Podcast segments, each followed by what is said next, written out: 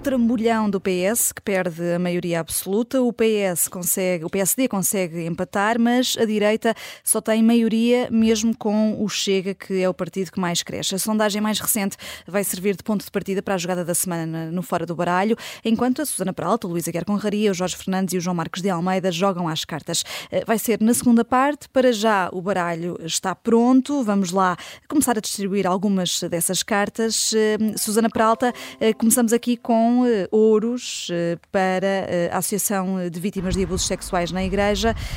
Um dos três fundadores, António Grosso, deu uma importante entrevista ao Expresso com este título que te leva a escolher precisamente esta carta de ouros.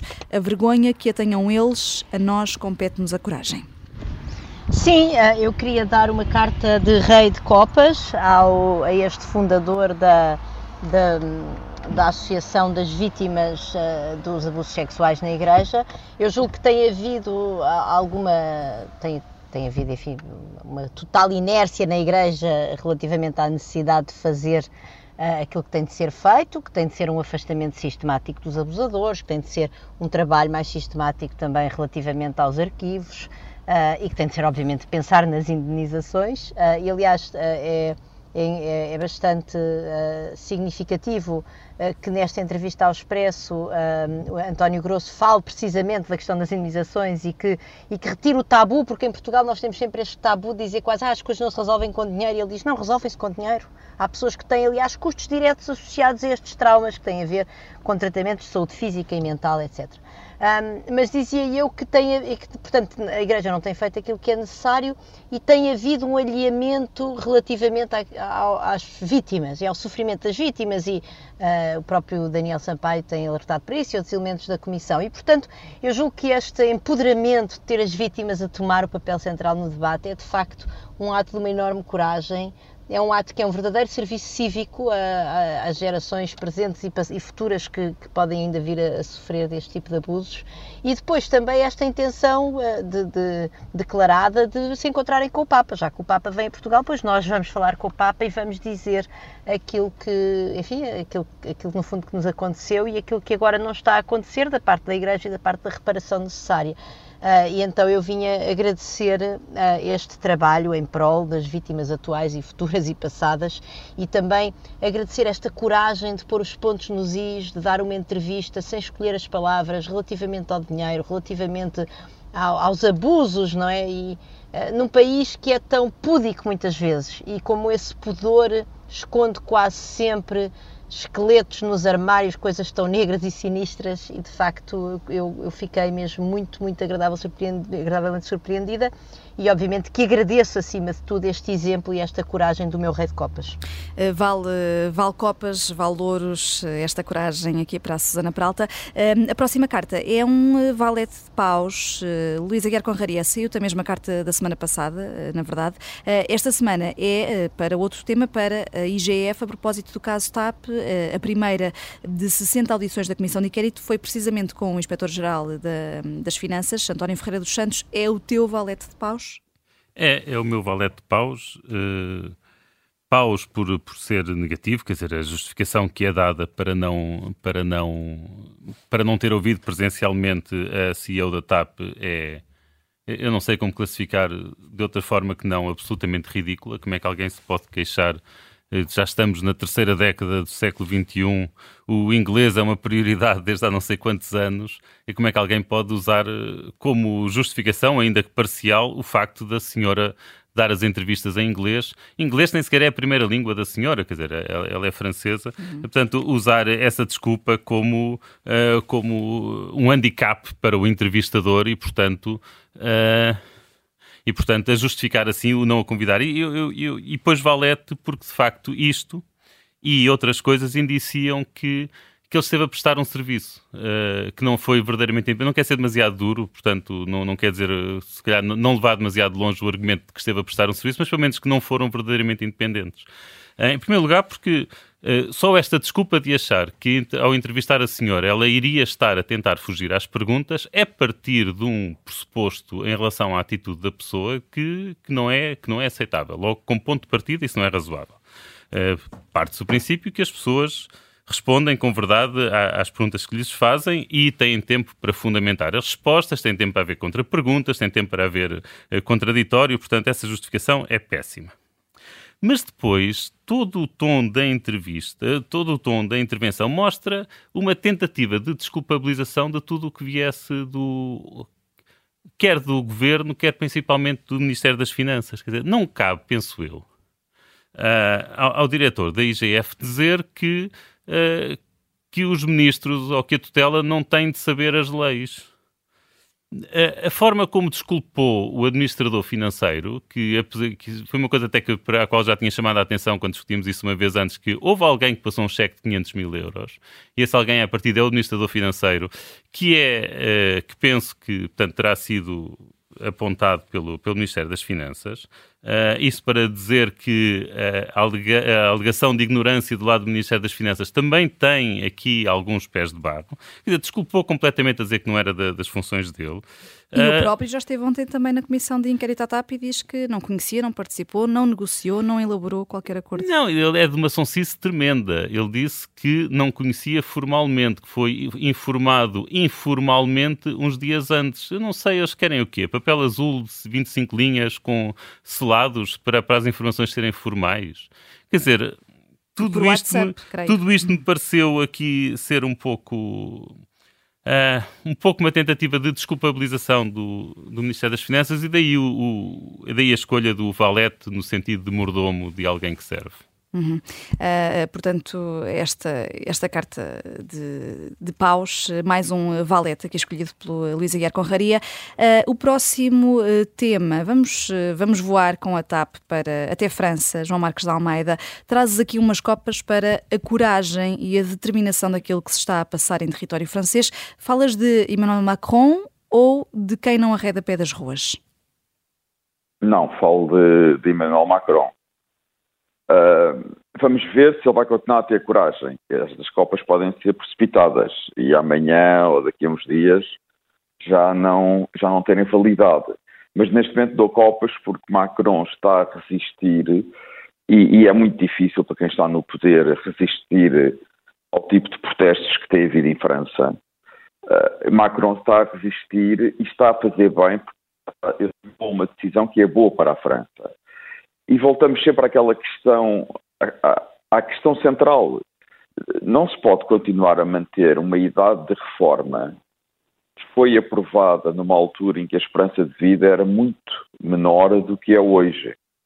Portanto, nós não podemos ter uh, sociedades onde as pessoas basicamente produzem e contribuem com impostos para o Estado Social e para a Segurança Social durante um terço da sua vida. Não podemos. Quer dizer, não, é insustentável.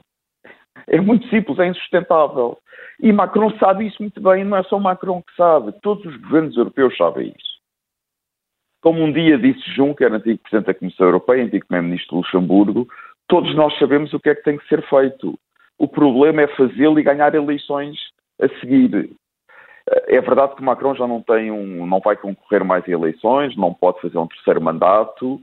Uh, no primeiro mandato ele recuou perante os coletes amarelos, portanto, de certo modo, também está a pagar por esse recuo durante o primeiro mandato, mas agora está a ter coragem. E, além disso, é preciso ver, quer dizer, que na maioria das manifestações, sobretudo na, dos protestos, sobretudo naqueles violentos, não há, não, não são reformados a maioria dos participantes. Portanto, há toda uma série de grupos radicais que aproveitam a contestação social para trazer o caos e a violência para as ruas da França. E isso é inadmissível. E o Estado tem que impor a sua autoridade. Quer dizer, não pode haver. Macron tem legitimidade política para fazer a reforma que está a fazer. Há legitimidade para se fazer greves e para contestar socialmente. Mas não é para usar a violência do modo que se está a usar e que é aproveitado por grupos radicais. E nesse sentido, Macron tem sido firme, espero que continue a ser. Antes de mais, a reforma é muito é importante para o futuro da França, mas além disso, o que está também em causa é a legitimidade política do Presidente da República e é a autoridade do Estado. E é fundamental manter a autoridade do Estado perante estes casos de violência. Hum. A, a, a, viabilidade da, da, segurança social é um problema em Portugal, em França, em Espanha. Cá tivemos aqueles protestos também com, europeus, a, com a TSU. Exatamente. Em todos os países europeus. Uhum. Quer dizer, isto é uma injustiça. E muitos dos reformados que, atuais que ainda vão ter, vão ganhar as suas reformas de acordo com o que estava previsto, e eu sei que é muito complicado reduzir reformas, é uma questão muito complicada, mas também temos que pensar nas gerações futuras e muitas pessoas que estão a entrar no mercado de trabalho, e algumas que já estão no mercado de trabalho há 10, 15, 20 anos e que descontaram, e que seguramente não terão grandes reformas. Portanto, é isso que está em causa. Ou se reforma para ter um, uma justiça intrageracional para todas as gerações, ou então não há reformas e as próximas gerações pouco terão. Uhum. Uh, uh, parece, Luísa Guerra Conraria, que, que, é cada vez mais difícil fazer reformas em, em, países democráticos. Isto mesmo não estando aqui a questionar o mérito ou o demérito de, dessas reformas. Não, este tipo de reformas é muito difícil de, de, levar a cabo porque a população está a envelhecer e, portanto, quer dizer que o, que o peso nos votos da população envelhecida é cada vez maior. Uh, se a isto adicionarmos que os jovens costumam ter taxas de, que, que, dentro do eleitorado jovem a taxa de abstenção é um bocadinho mais, é mais elevada do, do, que no restante, temos aqui um problema, um desequilíbrio político que torna isto muito difícil, que é quem paga a segurança social é quem está na população ativa e, e, e especialmente os mais jovens, porque apesar de tudo estão na população ativa, mas mais velhos rapidamente irão passar para a reforma e portanto irão, irão usufruir. Portanto, quem paga uh, são os mais jovens, e, mas quem tem os votos, ou quem tem o grosso dos votos, são os mais velhos. Portanto, isto é um desequilíbrio, isto cria um desequilíbrio que eu não sei muito bem como, uh, como, como lhe dar a volta num, num Estado democrático. Portanto, e Estado democrático envelhecido, como são as nossas democracias ocidentais. Uhum. E aqui importa lembrar que a subida da idade da reforma em França será de 62 para 64 anos. Em Portugal, por exemplo, está nos 66 eh, e pouco. Sim, mas as regras uhum. são sempre. Há sempre muitas especificidades nas regras em cada país. Não, não, não se, eu não consigo comparar uh, países. As regras são mesmo muito complicadas. Não, não, não tenho não consigo fazer esse tipo de comparações. Uhum. Uh, continuamos no plano uh, internacional, uh, isto porque, viajando aqui um pouco vá, de, de, da Europa para os Estados Unidos, Jorge Fernandes, um, entre o valete de espadas e o de ouros para Donald Trump, estás aqui um pouco indeciso, o primeiro ex-presidente dos Estados Unidos enfrenta, é o primeiro presidente, ex-presidente dos Estados Unidos a enfrentar uma acusação criminal por causa de um alegado suborno a uma atriz de filmes pornográficos pornográficos. Uh, e estás indeciso porque, uh, apesar de a partir disto poder ser negativo, uh, Trump ainda possa vir a retirar vantagem política? É isso? Sim, podemos lembrar-nos do dia de ontem em que foi decidida, em que foi decidida a acusação criminal a Donald Trump, podemos vir a lembrar-nos desse dia em novembro de 2024, porque este dia pode realmente marcar uma inflexão na política americana. E por isso é que eu estou indeciso quanto, quanto ao que fazer, quanto a isto.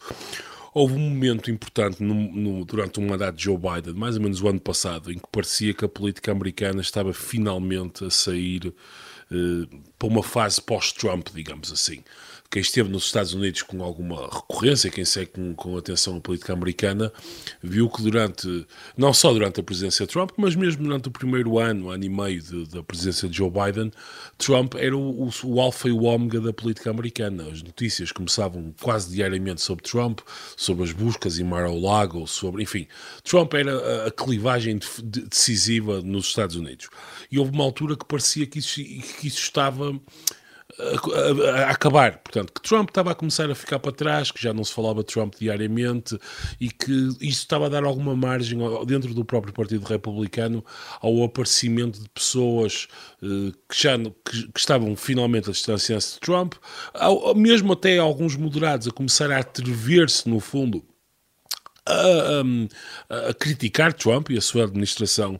E esta decisão que foi ontem tomada, e importa, importa sempre dizer que o procurador do Distrito de Nova Iorque, os procuradores nos Estados Unidos, ao contrário daquilo que acontece na Europa, por exemplo, são figuras eleitas, portanto, são politicamente eleitas e têm uma, uma orientação política.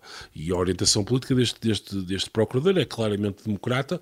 E, e notem, notem uma coisa, quer dizer, eu não tenho qualquer dúvida que Trump usou dinheiro dinheiro da campanha eleitoral para pagar à Stormy Daniels. Isto é, quer dizer, é um no-brainer, não há nenhuma dúvida quanto a isso.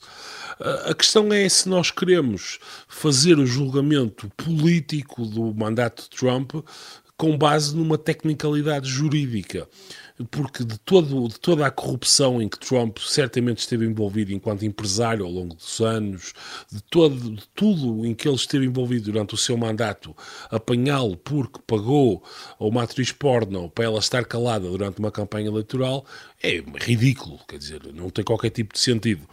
E o problema e a consequência maior disto é que, de facto, isto está a trazer novamente Trump para uh, o centro do debate político, em primeiro lugar.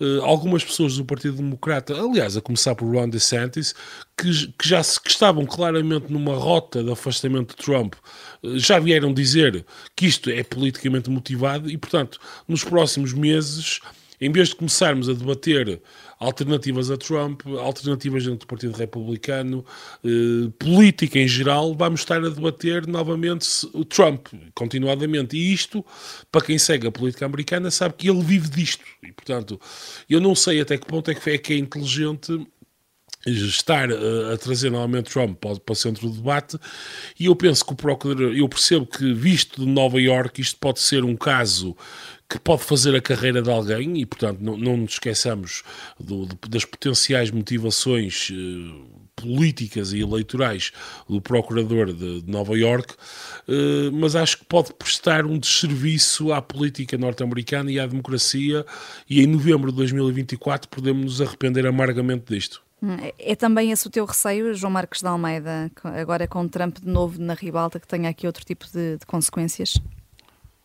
É, tenho esse receio, tenho esse receio e, sobretudo, acho patético.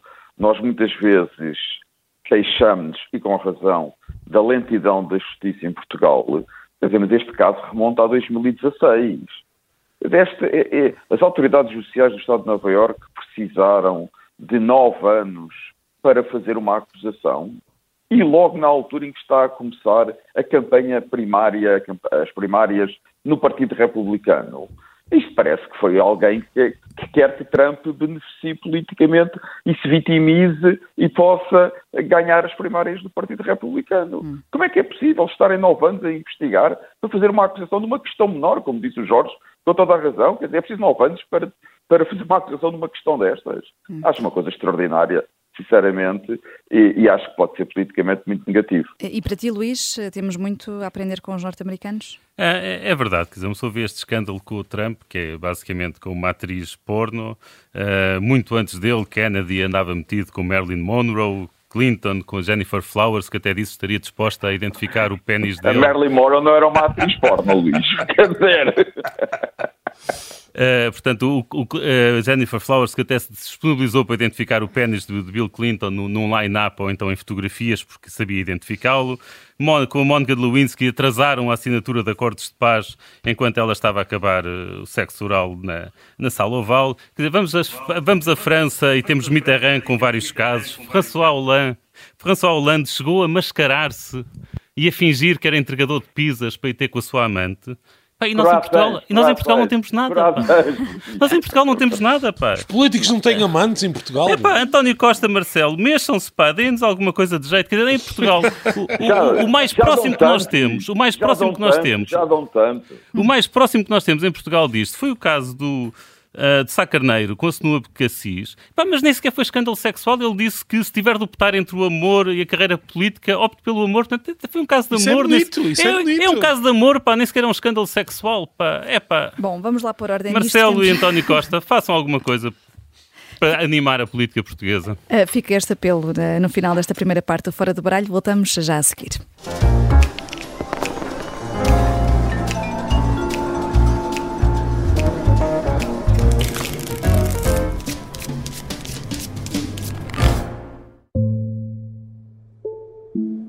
Havia um comprimido, não havia um médico, nunca havia um médico na prisão, nem um enfermeiro, ninguém. Os prisioneiros que morriam, morriam lá, se não era todos os dias, era quase. Este é o Sargento na Cela 7. Uma série para ouvir em seis episódios que faz parte dos Podcast Plus do Observador. É um livrinho pequeno e, e fiz um código com base nesse livro. Episódio 3. o código secreto. E ele mandava informações militares para cá, para eu entregar ao Ministério. António Lobato foi o português que mais tempo esteve em cativeiro na Guerra de África. Sete anos e meio. Pode acompanhar todas as semanas no site do Observador ou nas plataformas de podcast. Um novo episódio a cada terça-feira. Os Podcast Plus do Observador têm o apoio da Onda Automóveis.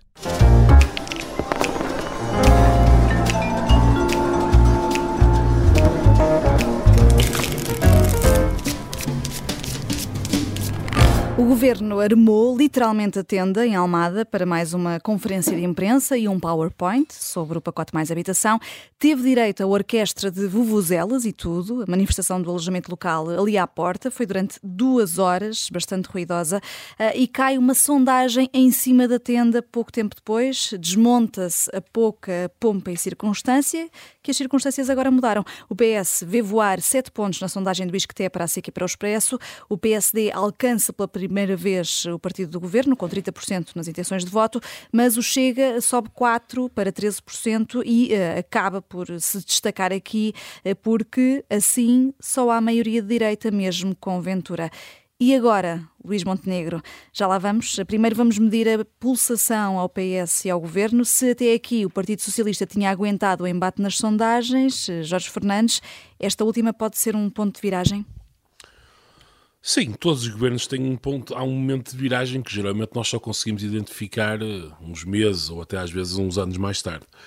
Em defesa do, em defesa do governo, e eu acho que isso tem, tem, que ser, tem que ser feito para fazermos justiça a António Costa, de facto, as, quer dizer, o governo teve, teve uma as condições externas são muitíssimo complexas. É, portanto, não só para Portugal, mas em todos os países, mas de facto há, há, quase uma tempestade perfeita uh, com a guerra, com a inflação, a subida das taxas de juros. Portanto, há aqui uma, uma tempestade perfeita que se formou externamente e que não é culpa de António Costa. Dito isto, é evidente que agora começa a ficar à vista de toda a gente que aquilo que António Costa montou em 2015, aquela charada do virado da página da austeridade, assentava no pressuposto de que eh, nada poderia correr mal, portanto, que os juros se mantinham baixos, que não havia inflação, que a economia europeia crescia e, portanto, e que ao mínimo, ao mínimo sinal de, de enfim, de vento de, mais forte,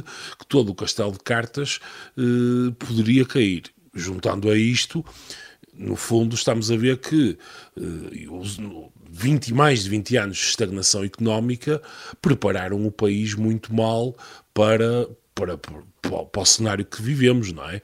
Eu, eu, eu agora, como é, acho que como é sabido nos nossos ouvintes, eu moro em Espanha e uma das coisas curiosas que, que, eu, que eu, noto na, ao ler a imprensa espanhola, ao ver, ao, ver, ao, ver, ao ver as notícias cá em Espanha, é que aqui fala-se de inflação e fala-se da erosão do, da qualidade de vida das pessoas, mas não se fala de fome.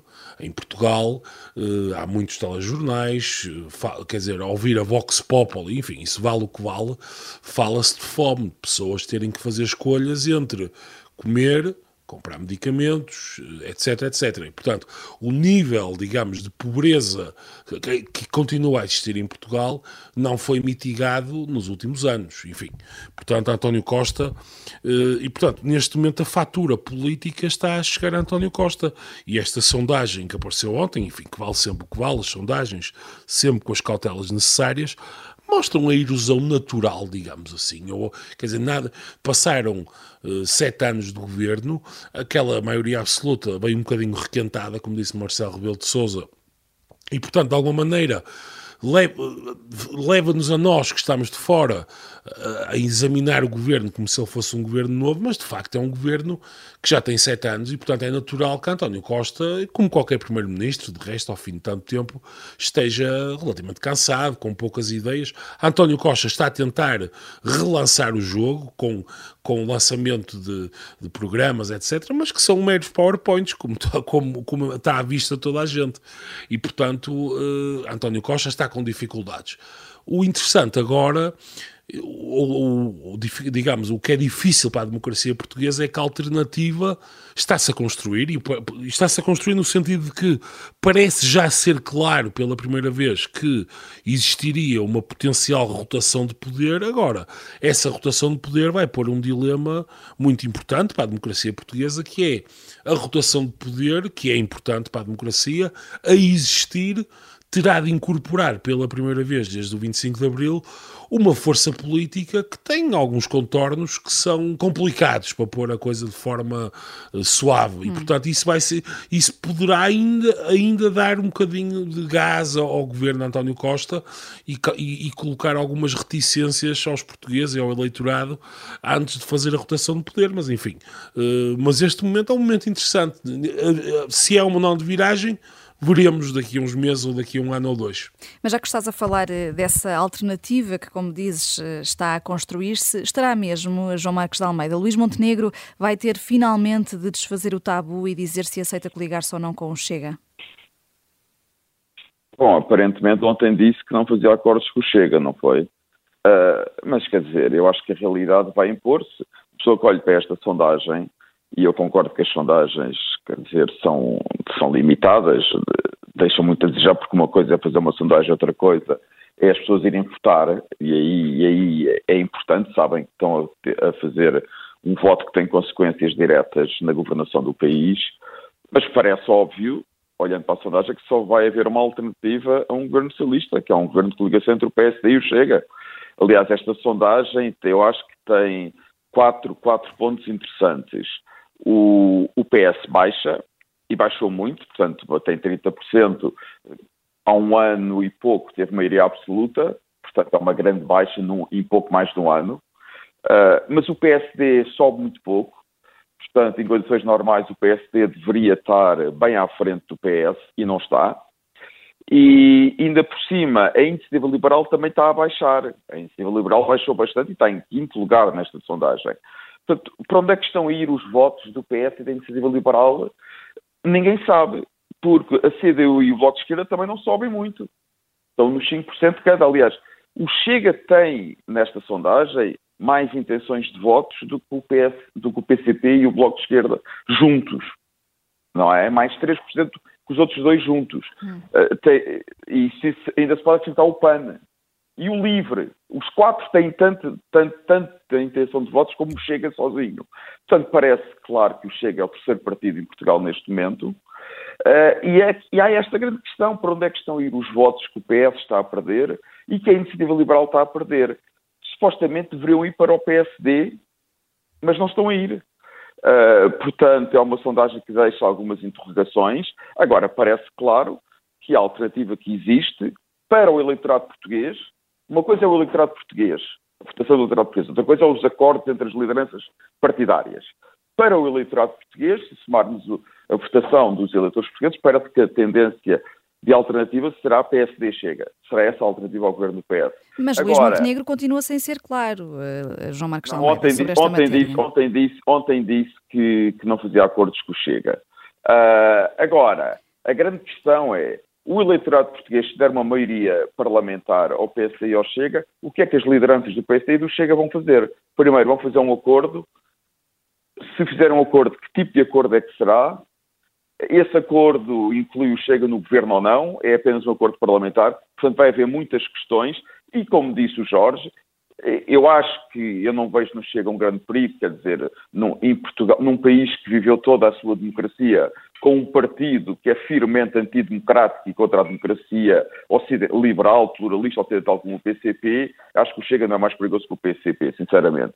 Uh, agora, o Chega vai levantar grandes problemas ao PSD, não só porque em algumas matérias é um partido radical, mas porque não há experiência do PSD e do Chega a fazerem alianças.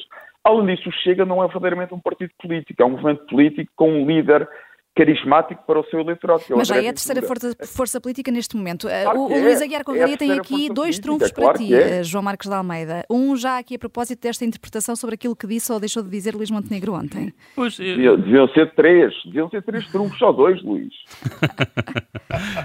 uh, eu, eu, não, eu não fiquei com a ideia de, de Montenegro ter dito que ter afastado as coligações com o Chega. Quer dizer, as interpretações de Montenegro vão sempre pelo menos a interpretação que eu faço é sempre no mesmo sentido, que é, ele diz que não uh, fará acordos de políticas xenófobas e racistas o que é uma não coisa é diferente coisa de, de, não fazer acordo com políticos xenófobos e, e, e, racistas. O que ele diz é que não passará para o acordo nada que seja xenófobo ou racista na interpretação dele, claro.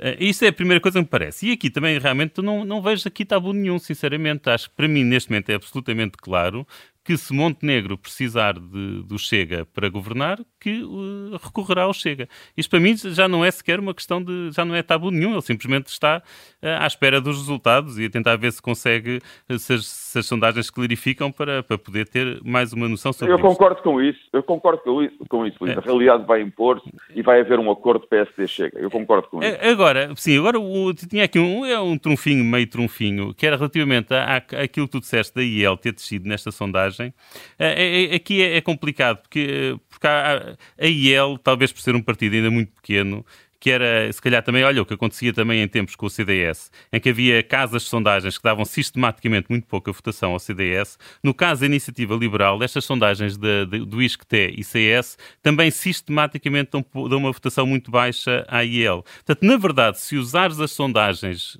se usares as sondagens desta mesma casa, a IEL duplicou a votação, passou de 2 para 4.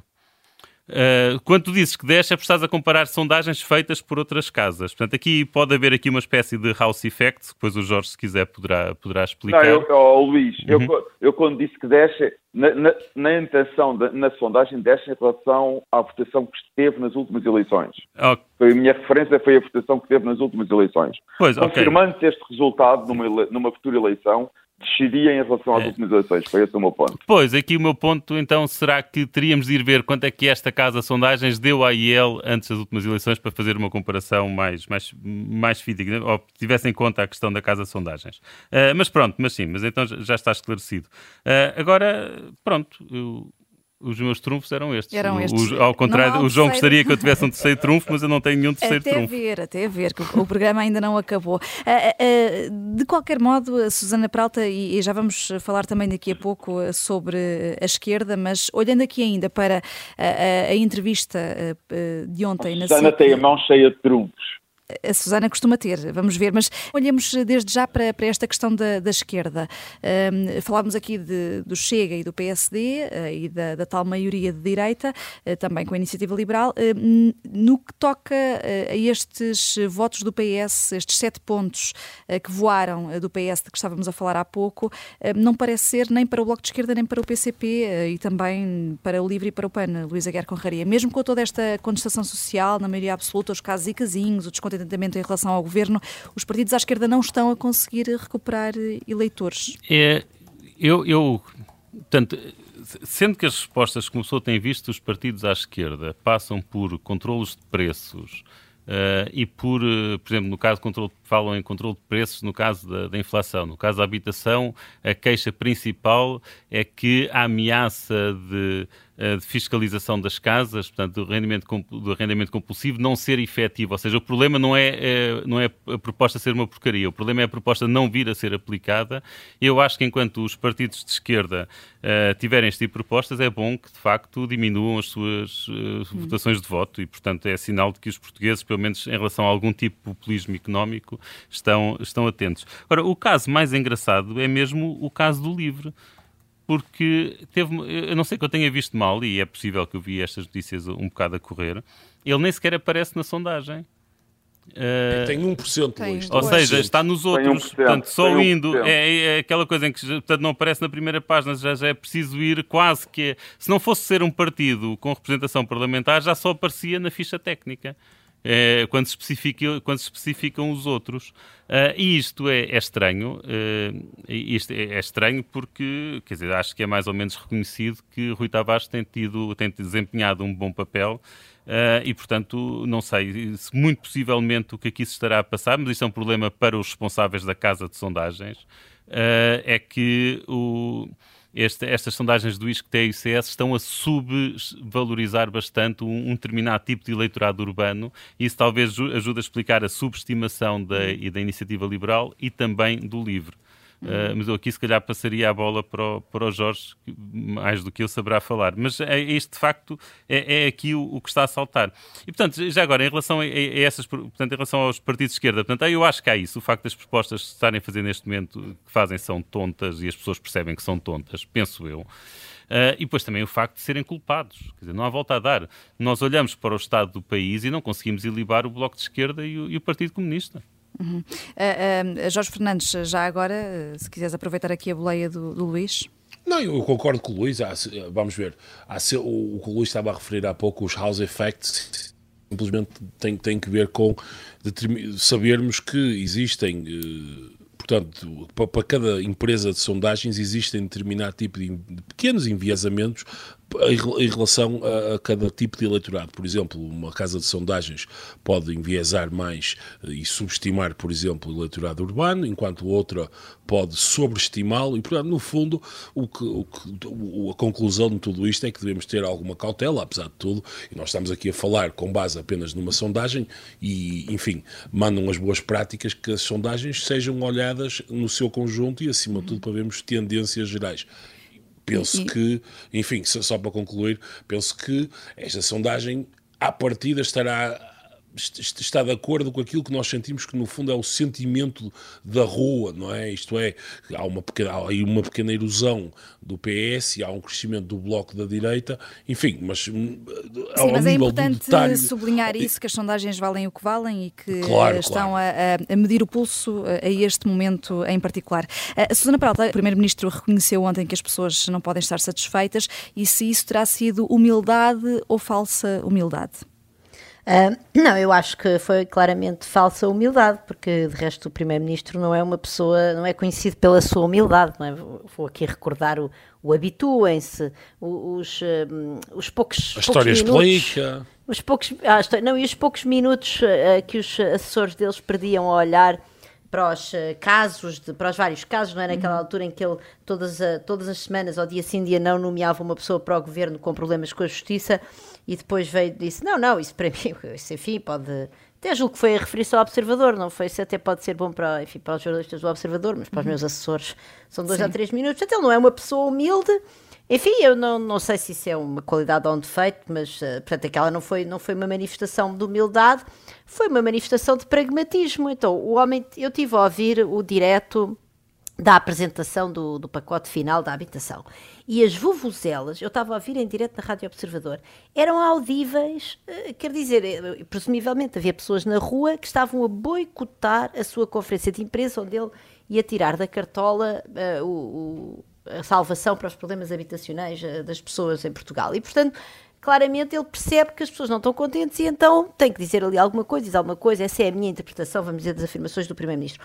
Uh, e depois, porque ele de facto culpa a inflação e culpa, digamos, as circunstâncias externas, a inflação e a guerra. E atenção, a inflação e a guerra são de facto dois fenómenos que vêm de fora e nos quais o nosso governo não tem qualquer espécie de de, de, culpa, não tem qualquer espécie de responsabilidade e, e, de resto não pode fazer, pode fazer pouco, vamos dizer assim, para mitigar os efeitos desses dois choques uh, externos uhum. um, muito fortes. Agora, escusa de fazer a geneira, por exemplo, esta, esta coisa do IVA zero, quando o próprio Medina tinha dito no outono, primeiro, o Ministro das Finanças, IVA dos alimentos não baixa porque o dinheiro pode ir parar a acionistas de grupo de distribuição e não é quem precisa. E agora vem anunciar este IVA zero como, como poupa em circunstância. Eu fiz umas continhas com base no inquérito às despesas das famílias, que, que estão hoje no meu artigo do público. Isto dá 48 euros a cada família dos 20% mais pobres. Portanto, podíamos gastar 50 milhões a dar este dinheiro às pessoas, estamos a gastar 400 milhões, não se sabe bem para enfiar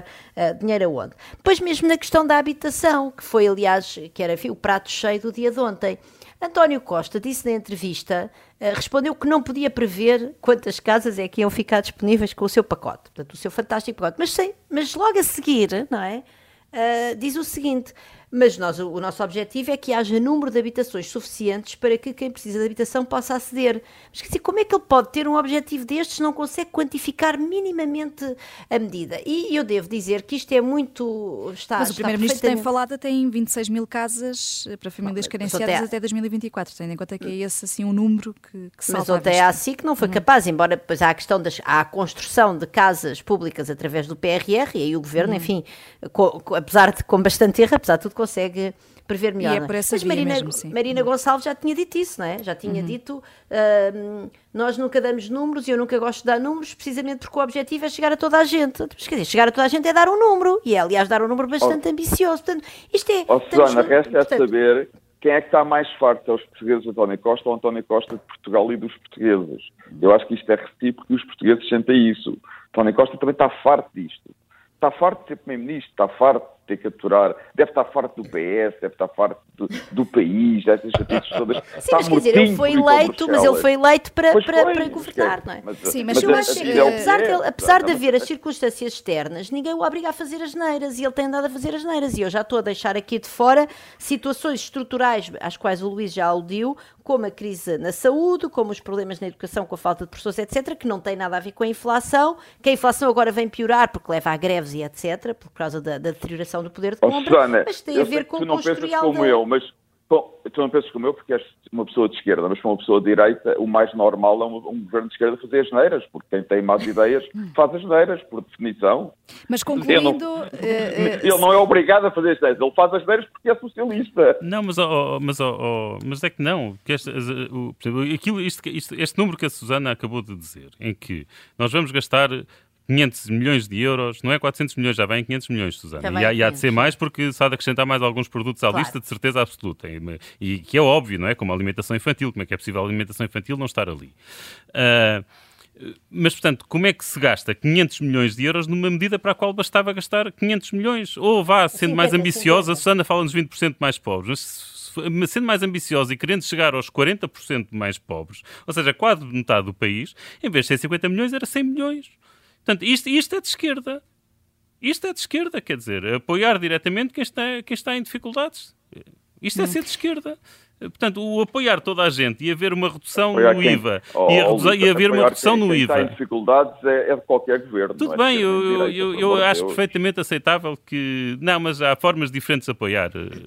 Os direita e de esquerda, entregar dinheiro assim é mais de esquerda. De, tu ouves mais pessoas de direita a falar em senhas de alimentação e coisas do género. Uh, teremos tempo noutras ocasiões para olhar para este plano da habitação. Talvez a frágil estrutura da tenda de ontem seja uma metáfora para este plano. Despedimos-nos com o homem homem que nos deixou esta semana e fez o jazz entrar em casa das pessoas, José Duarte.